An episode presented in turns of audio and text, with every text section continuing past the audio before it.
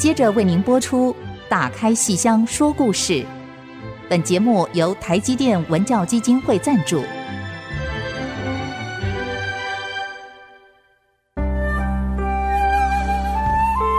打开戏箱子，看见台上的精彩一刻。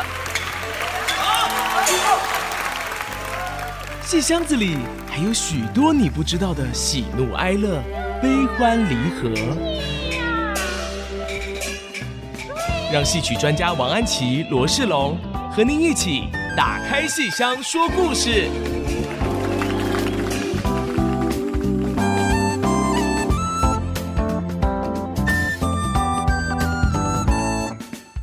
各位亲爱的听众朋友们，大家好，欢迎您再次收听 FM 九七点五 IC 之音打开戏箱说故事节目，我是罗世龙，我是王安琪。我们的节目在每个星期五的晚上八点首播，星期天下午一点重播。节目也会在各大 Podcast 平台上面可以收听。如果您是用 Podcast 收听的话，请记得要按下订阅，并且给我们五颗星的最高评价哦。嗯，嗯，那我们今天呢，一如过往，也收到很多朋友们写电子小纸条给我们。那我们就来看一看，哎，是哪些听众朋友们给我们留言呢？嗯，好感动哦！这样看，这个有好几位，还不止留了一次啊。我们有点来不及回答了，所以如果您今天没有听到我们答复的，我们往后一定会答复哈。嗯，那我先回答一位叫 Anita Lee 啊，这位女士。啊，那么她留了三次啊，然后写的，我觉得写的好感动啊。他说他从民国七十八年的时候就开始看豫剧，王海玲老师的豫剧，然后开始看京剧，就开始对戏曲有兴趣了。那这个民国七十八年，我也才刚开始编剧，没有多少年，好，所以我们几乎是一起这样子同步在成长的。然后到现在呢，呃，这位女士一儿一女都很大了，女儿在台大还选修了戏曲课，好，所以这么长的一段经历，我觉得很感动哈。那么您是从王海玲老师的豫剧开始，我们正在规划，呃，想要邀王海玲老师哈，看过一阵子。到我们节目里面来谈一谈他的豫剧的经历，因为豫剧在明年是这个团的七十周年，好，非常非常不容易。阿妮塔丽女士还提到林庭瑜学硬敲。好，他的活捉练硬敲，那个敲是李国修老师他们家的手工的制作。好，您您也都听到了，然后也特别鼓励庭瑜，也鼓励这个所有对于戏曲有兴趣的朋友。哈，呃，学一样东西不容易，而且这个这个敲这些物质的东西哈，都需要好好的保存。好，谢谢您哈。另外有一位曲曲女士也是留了。嗯、留了两条哈。嗯，您提到八月的时候到嗯健谈的北艺中心观赏魏海敏老师的梅派戏的专场，然后很高兴的是，您先在我们的节目里面听到对于梅派戏欣赏的一些要点，所以在看魏老师演的《霸王别姬》的时候，特别可以感受到他是如何把他的情感通过唱念来表达的。好，很谢谢您对我们节目的鼓励。好。那么您也提到说，呃，不知道像国光的演员哈，其实每一团的演员都一样，他们都要面对观众，而且要经过团方的评鉴。那您问说，不知道他们在面对评鉴的时候有怎么样的压力，如何来克服？我想这是所有站上舞台的演员都要面对的问题，不只是对于评鉴这件事。因为以国光来讲，我们的评鉴并不是一个单次性的活动，而是就是看全年你在舞台上每一出戏的表现是如何。所以我觉得能够站上舞台表演的每一位每一个剧种的。的呃演员呢都非常非常厉害哦，都需要把自己的艺术准备到百分之三百四百哈。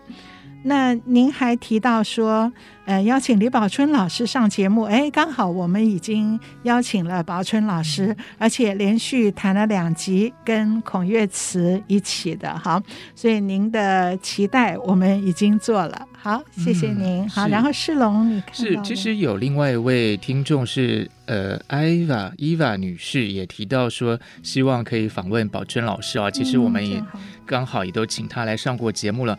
其实今天有一位非常年轻的听众叫小仓鼠，嗨，小仓鼠，我说那个，请你留言，哎，你真的留言了，非常谢谢你哦。其实他是一位高中生，那因为我们之前曾经到这所学校去做一个京剧的宣传，那 他说的很可爱，他说第一当天看到我的时候。误以误以为是他的手机在自动播放我们节目，然后没没想到，形容的好生动啊！对，跑出来了，就我就从那个手机里跳出来了。嗯，好，然后那呃一边上课一边看手机，其实很好的。好，如果你现在在听节目的话，那我告诉你，对，现在的确是在节目里头，现在没有在你旁边。好，那非常谢谢你喜欢我们节目，因为你从国中就开始接触这个京剧，然后感谢你的老师还有外公都喜欢京剧哦，所以非常希望你能够跟你的同学朋友一起分享京剧的一切，呃，分享我们的节目，而且他特别提到说很快就要见到安琪老师，因为安琪老师就是在、嗯、哦，我看到了，嗯，十一月二十六，对，是台积戏院在阳明交大的演出，对，老师会去做眼前的导聆，对，哦，对，所以我们这个是开放给学生来观赏的哦，所以呃，我们这个小仓鼠当天你可以来跟安琪老师 say hello 哦，合影留念。对，然后其实我们还有好多好多的听众朋友，比方说呃杨云美，然后 Younger August、林正瑞、Camille、尤家东、Christine Lin、陈啊谢家荣、李奇旭、Jeremy Chou、张慧文、杨美芳。等等，听众朋友们都给我们非常多的支持和鼓励，而而且我们都知道说你们对节目的一些期许喽，谢谢你们的支持，谢谢你们的鼓励，然后我们一定会尽我们全力做出更好的节目给大家喽，谢谢大家。嗯，嗯，我还看到有一位我认识的蓝云女士哈。嗯，我我认识您的哈，您是圣剑的大粉丝哈。您今天提出来的问题，可是我很难回答。您说能不能规划一场国内所有京剧团共同的演出？呃，我们期待未来。哈，谢谢您的意见。嗯、好呀，谢谢听众朋友们。嗯，还有一位来小纸条的，这名字是我的名字的颠倒，是齐安哈，两个字完全一样。哎，好像也是我脸书上的脸。有，不过呃，我们今天没有时间回答您的，我下一次再回答您的。好，谢谢。嗯、我们现在接下来就进入到我们今天的主题。谢谢刚才各位来小纸条的听众朋友，是我们都感受到了哦。嗯，嗯，尤其在这个天气逐渐变凉的此刻，更让我们觉得温暖更窝心。谢谢每一张小纸条。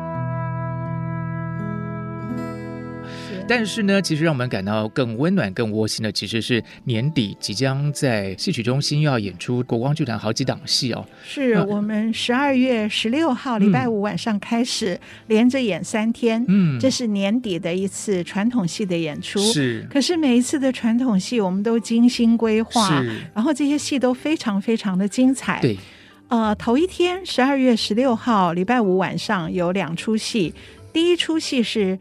许久经升官记哦，上礼拜才请了袁弘老师来谈这个戏。上礼拜请陈元洪老师来谈、嗯、这个戏，真的是好看极了。我记得在两岸刚开始交流不久，好，那个时候湖北的朱世慧老师带了这个戏来，嗯、哎呀，当时真的是满堂欢笑啊，嗯、而且那个热度啊，持续了好久好久。而在湖北的朱世慧老师来之前，复兴剧校就是台湾戏曲学院，当时叫复兴剧校。复兴剧校的老生叶富润老师也曾经演过湖北的这个版本，所以先在台湾演已经大受欢迎了。然后我们看到朱世慧的本尊，哦，真的是当时的那个热度。我虽然隔了二三十年，我到现在都还记得哈。那么国光这次在十二月十六号呢，我们是由年轻的陈元洪来演。我为什么会想到让陈元洪演这个戏哈？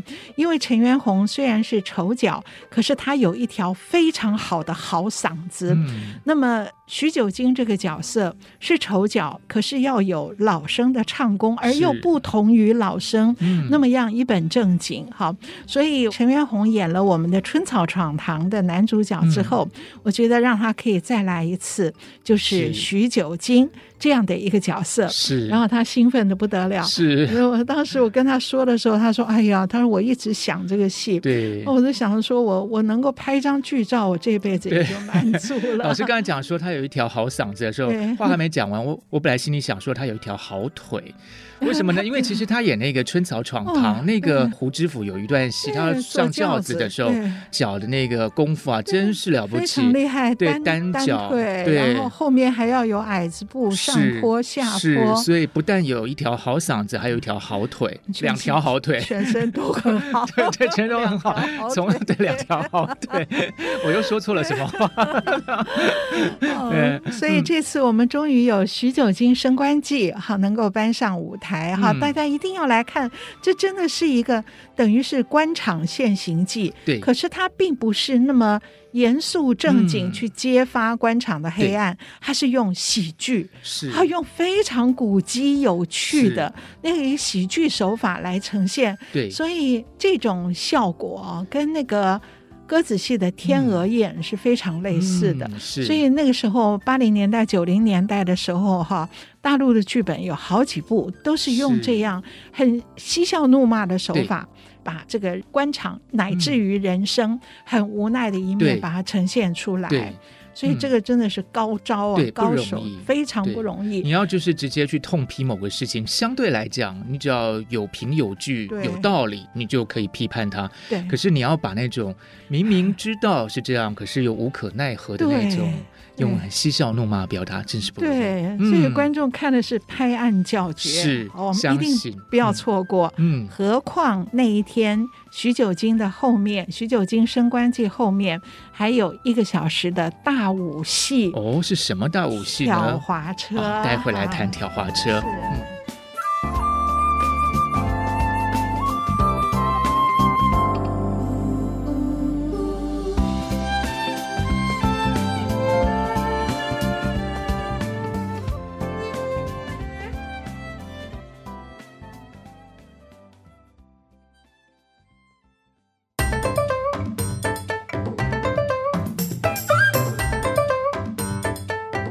现在收听的是 IC 之音打开戏箱说故事节目。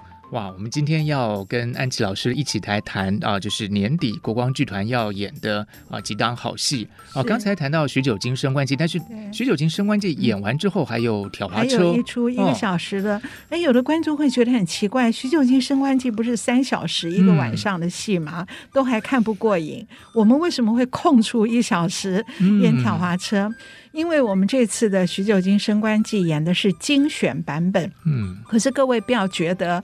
呃，好像不过瘾。其实我把最精华的部分选在这里了，而且我的这个选择是把一些嗯一一些前面的过程我们不演，让观众跟着许久经一起，对于谁好谁坏、谁善谁恶、谁是谁非，观众一起是不了解的，然后跟着许久经发现。而后大惊奇，而后如何做抉择？所以我的精选绝对不是随便选折子戏。好，那么因此我们时间上空出了一小时。后面许久经升官记后面是挑滑车这一出非常有名的大武戏。嗯，一般我们都说京剧的武生啊，你要成为大武生，你身上一定要有两出戏，一出是长坂坡。另外一出就是挑滑车，挑滑车是岳飞帐下的大将高宠，嗯、是好，然后他跟金兵对抗的时候、嗯、啊，所以其实岳飞那天看他印堂发暗，已经觉得他今天气色不好。好、嗯，你不管他是是相面哈、嗯，还是觉得就是看身体，就觉得他今天气色不好，不敢派他出兵。可是高宠一定要出兵，所以他那种。勇往直前的那个心，好，所以结果岳飞派他就是，好，你去守旗子吧，守大肚旗吧。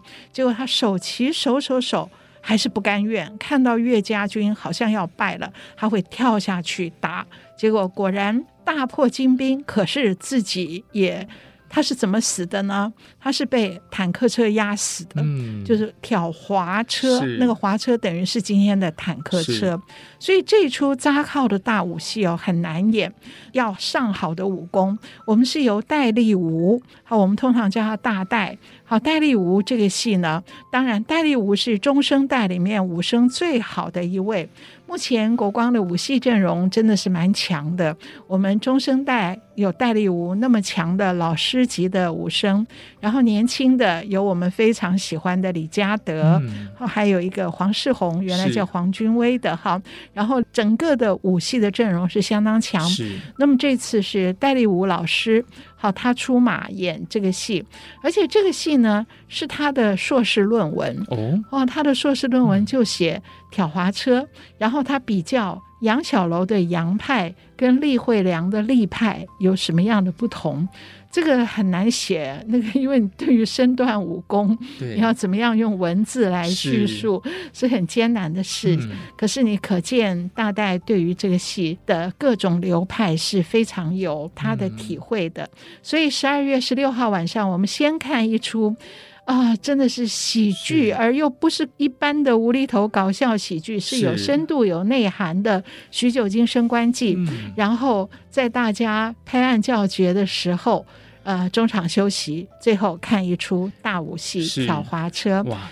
我前不久跟王墨林老师，好、哦、跟大漠老师在一个对谈的时候，嗯、大木老师就提到。哇，他说他对京剧的有一个非常强烈的印象，就是挑滑车、嗯、啊，那真的是壮烈啊，你非看不可。嗯、那个武功怎么会那么高？所以有这样的机会，我们别错过哈。是哇，那这个戴立武老师他本身是跟哪一位老师学这个戏、啊？因为他赶不上跟杨小楼跟厉慧良，嗯、他这个因为年辈有差哈，嗯、所以他们大部分呢也都是隔代的相传，是。然后。也是自己靠一些录影的资料跟文字的资料，哦、是，所以一点一滴的钻研起来很不容易的。是是是，那我们有这个机会可以在现场看到他这个具体的这个实践的成果哦，真的非常的了不起。对。哦，哎，那这是十二月十六号礼拜五晚上在台湾戏曲中心是。捷运芝山站的大表演厅。对，那隔天还继续有嘛？礼拜六还有对，礼拜六、礼拜天都是下午哈。那十二月十七号礼拜六下午，我排了三出戏，哈，那这三出都非常精彩，而且很有特色。头一出是甘露寺，是刘备到东吴来招亲。然后在甘露寺，这个吴国泰相亲的故事，嗯、这个戏其实是京剧很有名的一出《龙凤呈祥》这出戏的前半。嗯，可是我们这次呢，因为《龙凤呈祥》太常演了，后对这个演到太经典、太常演以后。会稍微 少了一点新奇感，嗯、所以这次我们只演前半，只演在甘露寺，刘备来相亲，然后有一个乔国老，就是大乔小乔的父亲，嗯、在那边想要促成这件事，所以这个乔国老乔玄很可爱的是，很会乔事情的，很会乔事情的乔玄，他很可爱，他叫刘备来来被丈母娘相亲之前。嗯他先送了他一个礼物，染胡子的药，因为好像是要年轻一点。对，你不要那个白发、须发皓然来相亲，嗯、那个丈母娘当然不要。果然很会瞧，果然很会瞧。那么就是这一段甘露寺相亲的事，你想。呃，吴国泰在那边要准备看未来的女婿好不好？然后刘备是一个被看的女婿，然后也经过染发 染须的啊。然后赵云陪在他旁边，有一个是促成婚事的乔玄，然后会乔事情的 乔国老，然后另外一方呢是。很不希望这桩婚事谈成的孙权，嗯，好，所以这个里面的人物关系非常有趣。嗯、而我们这次演出最特别的是，我选择了南派，也就是海派，嗯，上海的海派，海派的唱法啊，跟我们一般看到的北派、京朝派的《龙凤呈祥》不一样，完全不一样。他的唱是五音连弹，就是所有台上这些人是等于是二黄原版，一句接着一句不断的唱，不断的唱。可是那个唱你不会觉得听到想睡觉，因为那个唱腔啊。变化不多，嗯，所以听着听着几番以后，观众可能都会唱了，哦、就很容易就参与感很强，参与感很强，朗朗上口。嗯、而且你看到这几个人物关系，通过不断的唱，然后把他们之间的对立，或者是我要煽风点火，我要怎么样，那种关系就是连着这样唱，所以。很有趣的，这是上海的海派的表现。嗯、而我为什么会想到拍这个戏呢？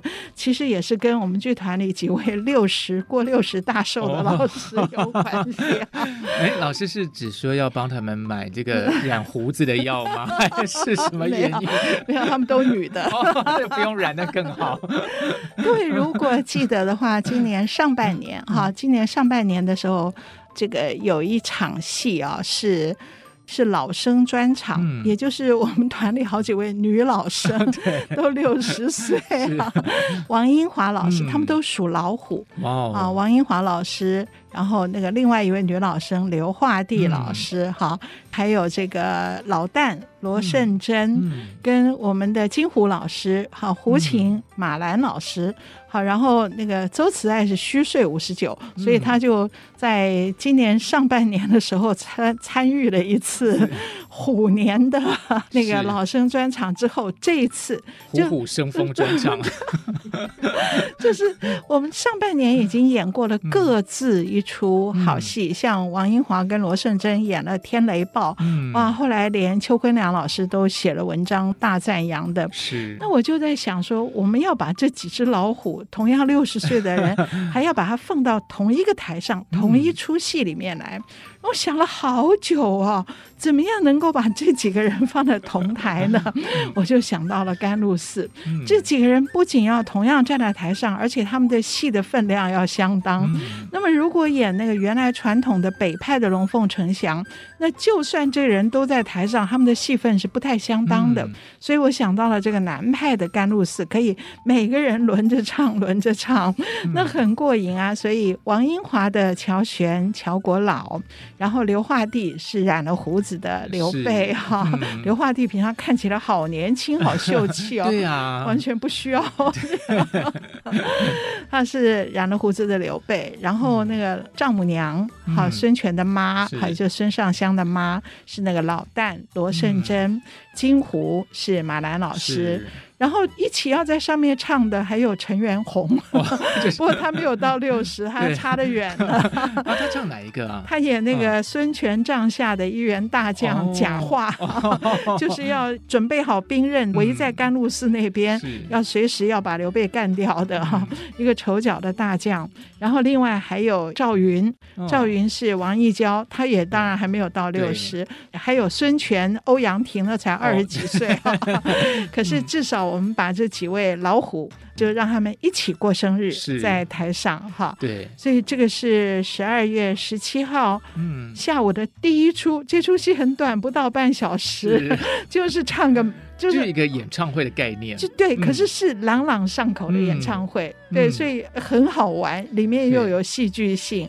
然后让他们几位就一起这个，一起这个唱完到后台吃蛋糕，还蛮棒的，就一起唱这个，对，唱这个生日快乐歌，对对 对，而且龙凤呈祥嘛，对，也蛮吉祥的，就感觉吉祥啊，相亲相成啦，对啊，因为这个染胡子药，对对。那在他们吃蛋糕的同时，台上应该继续有别的戏吧？对，可是是一出悲剧。哎呦，是什么戏呢？我们待会儿再来跟听众朋友们分享。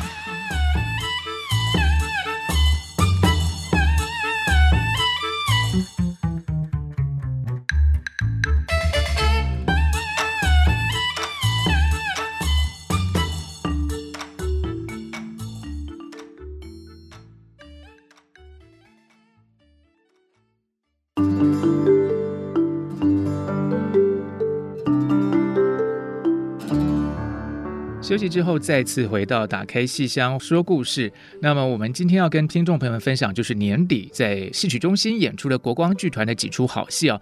刚才呃，安琪老师说到，这个十二月十七号星期六会先演这个《甘露寺》嗯、哦，南派的《甘露寺》是，让 就是我们姑且称之为一个小型演唱会，生日快乐歌是。但是紧接着，其实台上要演绎出比较对、呃、哀戚的这个，这几位六十岁的在后台切蛋糕，嗯、台上是悲剧，嗯，是昆曲，是。好，我们想换一下口味，是。好，可是这出昆曲啊，就算不太看昆曲的朋友，也绝对能接受的。嗯、那他是盛剑主演的，啊、嗯，也是老生戏哈。嗯。那么他演的这个戏的名字叫。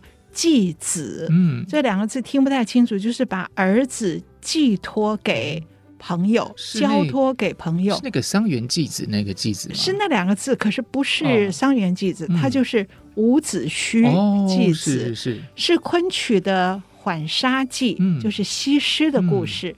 嗯西施在西边浣纱，所以那本昆曲的剧本传奇剧本叫《浣纱记》。那么当然是以西施范蠡的故事为主，可是伍子胥在中间是一个重要的角色。嗯、伍子胥是跟着吴王，吴王夫差，嗯、结果西施跑去当了女间谍，嗯、所以眼看着伍子胥眼看着吴国。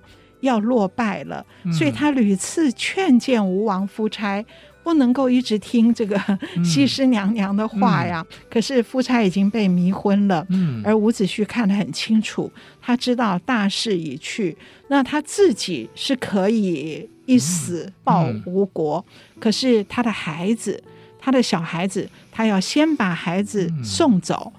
嗯交给他的一个好朋友，嗯，所以这出戏就是三个人，是。伍子胥带着他的孩子，最后交托给、嗯、到那个朋友家，是。那圣剑演的是伍子胥，那么他出来的时候没有告诉他小孩子去干嘛，所以那个孩子以为出来郊游，嗯，所以非常开心。这个孩子是林嘉玲演的，林嘉玲刚得到传艺金曲的，那天很迷人的，穿一个黑色的礼服上台，对，好漂亮，那个青年演员。嗯、那么他本身是旦角儿，他得奖的是《狐仙》这个戏，嗯、青年旦角儿常可以演这种小孩儿，嗯，好演这种娃娃生的角色，尤其是昆曲里这个角色常用贴旦来演，所以。呃，林嘉玲演这个小孩儿，好演这个小孩儿，他个儿又小，又就很，所以圣剑就觉得。很安心。嗯、我本来想找的另外一位，后来盛杰说他太高了，站在我旁边，我都不觉得他是我孩子的。那后来一换林嘉玲，他整个就舒服了。嗯、然后林嘉玲很活，很会演戏。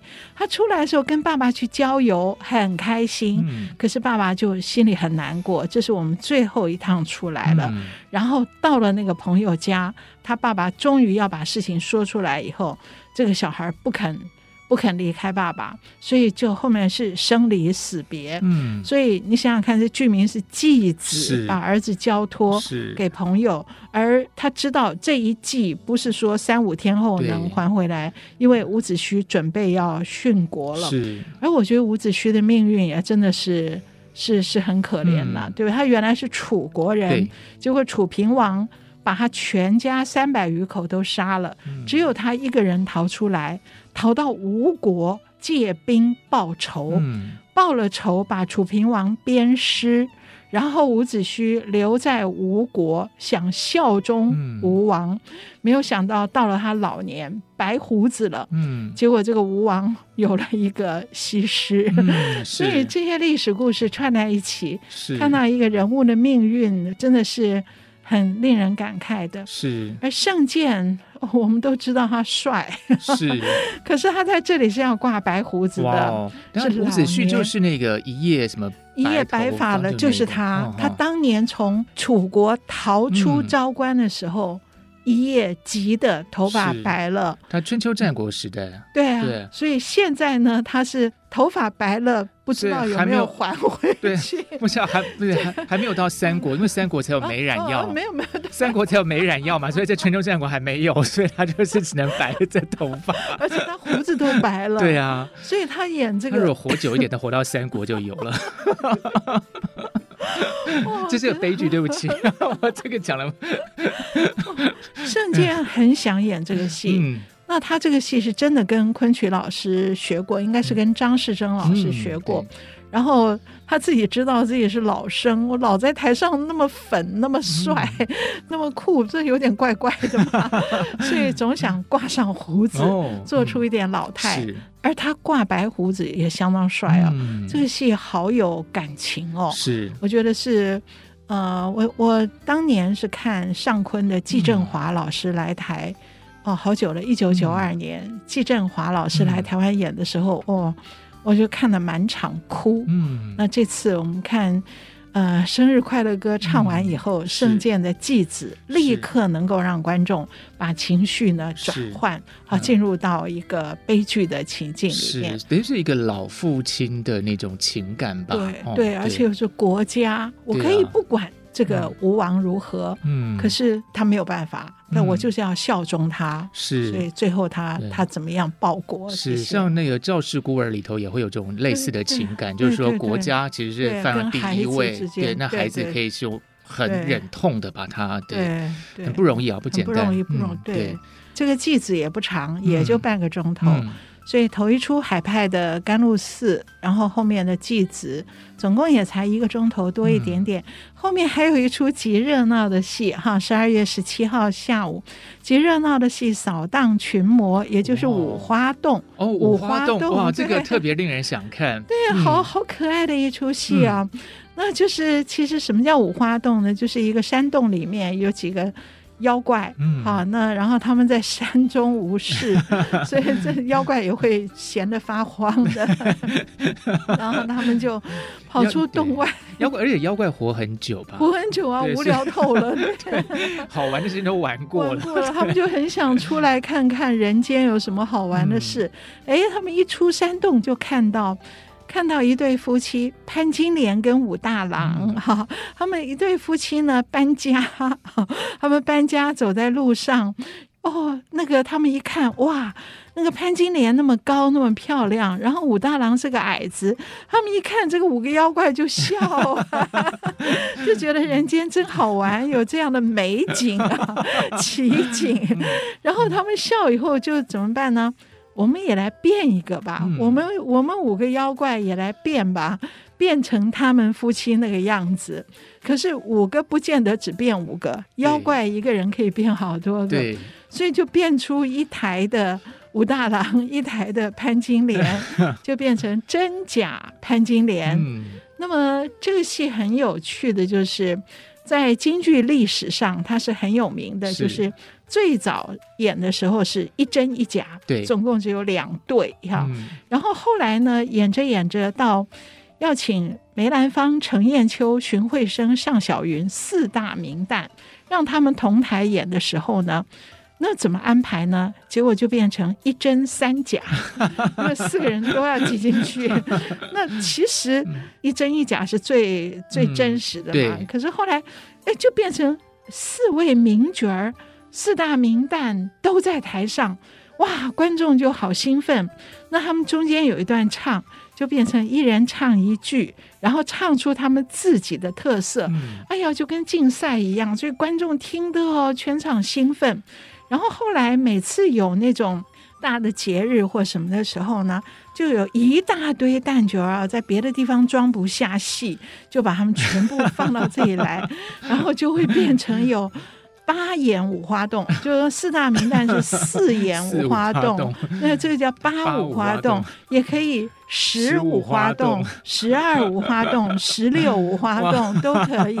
国光在百年建国百年的那一页，在国家剧院演过十六五花洞，十六五花花洞。那一次呢是国光的戏，可是我们邀请了，因为建国百年，邀请了新剧团。好，还有这个戏曲学院，好，等于是几个剧团的联演，哎，就是我们小纸条上那个蓝鱼女士，对我们的，对我们的建国两百年 对，那一次就大家一听建国百年。他能够在国家剧院有档期，大家都很开心，嗯，所以弄了十六个，十六个，十六个就是一个真的，一真十五假，哦，有的时候演是八真八假，可是怎么可能是八真八假？不会有八个真的，所以很好玩。总之啊，看到后来观众也不管你谁真谁假，不管什么是什么了，就是你看到一台的。漂亮的女生站在那边，扮相都扮相都一样，而且最主要是身段要做的整齐划一，嗯、然后还有那个武大郎是走矮子步的，所以武大郎没有那个一个真的，然后配十五个假的。武大郎应该也是一对一，哦、也就是十六个的话，也就是十六个潘金莲就有十六个。武大郎，这个台上很多人，很多人呢，所以要在国家剧院。不过那是那一次，嗯、这次在戏曲中心，我们这次没有联演，所以我们自己剧团凑不出这么多的武大郎，嗯、我们就只好说妖怪嘛，哈，不一定一对一嘛，嗯、所以就是。十个潘金莲，然后六个武大郎，对，因为反正妖怪出来也是好玩的，好玩的，对对对，对嗯、然后就就一大堆那个走矮子步的武大郎，然后连他们去告官，嗯，那个官也是走矮子步的陈清河，嗯、所以我们丑行里的头头。所以这个戏就是，其实丑角最不喜欢演这个戏，我要一直蹲在那里。那旦角儿呢会觉得哇，拼哦，大家对。扮相也要拼啊，你的表演也要拼，然后又要整齐，是，所以非常好玩。而最后又有一场大打，因为他们终究是妖怪，所以最后要跟天兵天将哈 一起要跟那个跟妖怪对打，又有打出手哈，所以这个。这个是一个极热闹的十二月十七号下午，我们放在十二月，这个戏又叫扫荡群魔，就把所有妖怪对，对，就是就就留在旧的那一年这样子，驱魔啊，把疫情驱掉啊，是。哇，这星期六在这个很热闹的气氛中告一个段落哈，是是是，那我们就可以迎接到隔天的这是礼拜天的节目哈，那我们先休息一下啊，待会继续聊。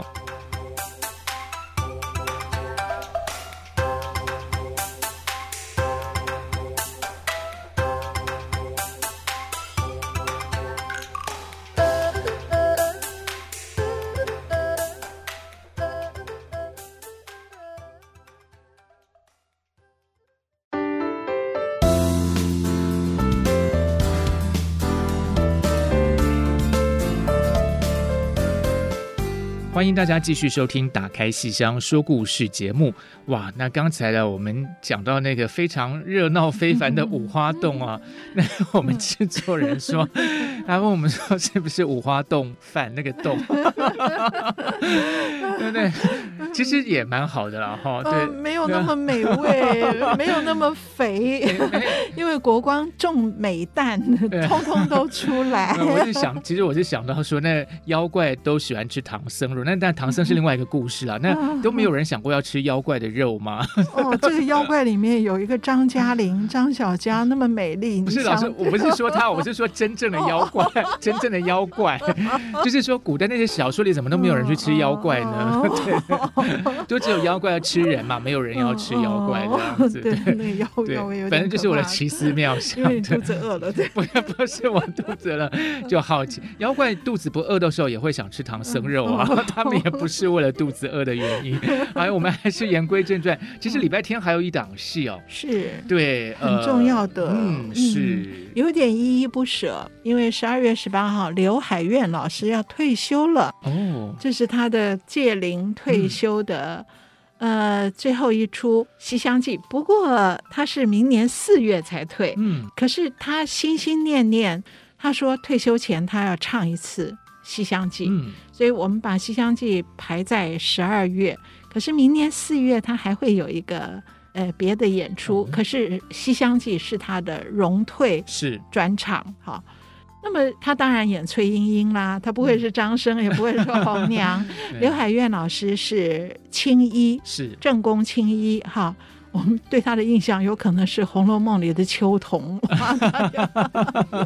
因为他是正宫青衣，而且是张派青衣，嗯、他拜过张君秋为师。哈，嗯、那么他就说：“我退休前我要唱一次张派的《西厢记》。”那么这个张派的《西厢记》，这个跟红娘有什么样的不同呢？嗯、这是熟悉京剧的朋友大概都会知道，一般的听众朋友也许搞不清楚。也就是说，京剧啊，本来流行的是红娘，这出戏就叫红娘，嗯、是荀派的戏，嗯、是花旦花山的戏，它剧名都叫红娘了，所以都是以红娘的。俏皮的这些表现，以及他如何帮助莺莺跟那个张生的爱情哈、嗯、来为主，比较是喜剧风格，而且是荀派戏。而崔莺莺小姐在《红娘》这出戏里是配角，嗯、所以她也没什么唱作，而且也没什么个性，她就是全部被红娘推着走哈，嗯、而且真的是配角。那么这样的一出荀派的红娘戏，在京剧里面流行了很久。后来到一九大概六零年、五九年、六零年左右啊，有一位很重要的知识分子，哈，这个田汉，哈，很有名的这一位田汉呢，他有了不同的看法。那么田汉的一生啊，都是以启蒙救亡图存为他的人生理念。那么，在他的角度中，他觉得传统流行的这个红娘完全没有表现出崔莺莺应该才是主角。嗯、崔莺莺要冲破礼教樊篱，嗯、然后追求自己的爱情，这个才是这个戏的重点。为什么传统的京剧里面却只演了红娘的俏皮可爱，而崔莺莺完全没有戏呢？所以田汉觉得为崔莺莺抱不平，他就自己重编了一部，这部就不叫红娘，叫《西厢记》。那么这部戏里，崔莺莺非常有个性，就连那个普救寺被孙飞虎围困的时候，崔莺莺都是主动的要我出去，好，我来救整个你们普救寺的这个所有的僧侣，都由我来救。所以田汉笔下真的是。救亡图存的崔莺莺，那田汉的文词写的非常好。那么红娘在里面就是配角了，终于了，终于变成他是配角。那《西厢记》这个戏他编好以后，哎，后来张君秋。非常有名的四小名旦之首、嗯、张君秋来演，哎呀，张派的唱腔太好听了，所以后来有一阵子啊，就变成说所有的旦角演员，不管是专业演员或是票友，嗯、你每一次唱戏，每一次吊嗓都想唱张派，嗯、变成叫做无旦不张。没有一个旦不是唱张派，嗯、而无张不西厢。嗯、没有一个唱张派的不唱西厢记，因为田汉的西厢记太好听了。可所以呢，京剧就有这样两个，一个是红娘为主的荀派，另外一个是田汉编的叫西厢记，是，张派，是以崔莺莺为主的。那么刘海燕老师当然他的毕业作品，他希望是唱张派的西厢记。嗯可是我就有一点点不满足，因为田汉的剧本编的虽好，可是我却觉得那个红娘有点太、太、太陪衬了，而且红娘的俏皮跟喜感没有了，嗯、因为田汉太正经，对他的那个意图太明，意图太明确，冲破礼教樊篱。嗯、那我觉得，那我们看这场戏就会。听到了刘海苑老师好听的张派唱腔，嗯、可是你整个对于《西厢记》这个故事的想象，对，会太正经了一点。所以我就把这两个剧本融合了一下，嗯，然后我把所有张派的唱腔，刘海苑老师想唱的张派唱腔，保留了百分之九十。嗯、好，我几乎我觉得是全部了，好，保留真的是百分之九十以上，所以满足了。呃，刘海燕老师荣退前想要唱张派西厢的这个心愿，嗯、那可是。我把红娘的俏皮融合进来了，嗯，特别请黄雨玲来演红娘。是黄雨玲本来就是花旦，对，荀派很可爱，很可爱，她好有戏啊。然后她明年还要唱一出荀派的尤三姐，她就正好把荀派这个戏好好的一系列的整理下来，所以有黄雨玲的红娘。有刘海苑的崔莺莺，是，那这当然是黄金组合啦。所以我还是觉得剧本我有点不满足，因为尽管融合了，可是这两个剧本在第二次崔莺莺怎么样主动的去到西厢这一块，写的不够不够深入，前面都写的很好，所以我又再参考了一下粤剧，上海的粤剧，哦、是，我觉得上海的粤剧那一块很有戏，然后我再把它改成京剧，嗯、然后我等于整个重整过这个戏，我们叫还是叫《西厢记》，可是我们叫国光的新版《西厢记》，嗯，那张派的唱腔都在，荀派。几段重要的，譬如耍棋盘这些红娘的重点也都在，那大概保留了百分之八十，然后再把我新写了几段，因为马兰老师编腔编的好好听哦，嗯、那所以我觉得这个。这个我们的新版的《西厢记》，我自己心里是很期待的。哦，我们都很期待，早早就去买票了。所以这个票卖得很快，嗯、就一楼一下子全卖光了，然后现在开二楼，剩下的也不太多了。当然，本来我们是觉得理所当然是温宇航的张生啦，嗯、不过很不凑巧，温宇航被宝春老师李宝春老师借去演金昆长生殿。嗯、那个金昆长生殿是台中演，那个因为是先前疫情延宕下来的，嗯、那么这个大疫当前，我们各剧团之间一定要相互协助。好，那么所以我们就让宇航老师去跟宝春老师演。唐明皇演金昆长生殿，那么好在我们有宇航老师的师弟张嘉玲，嗯、那个男的张嘉玲，是。不是武旦张嘉玲哈？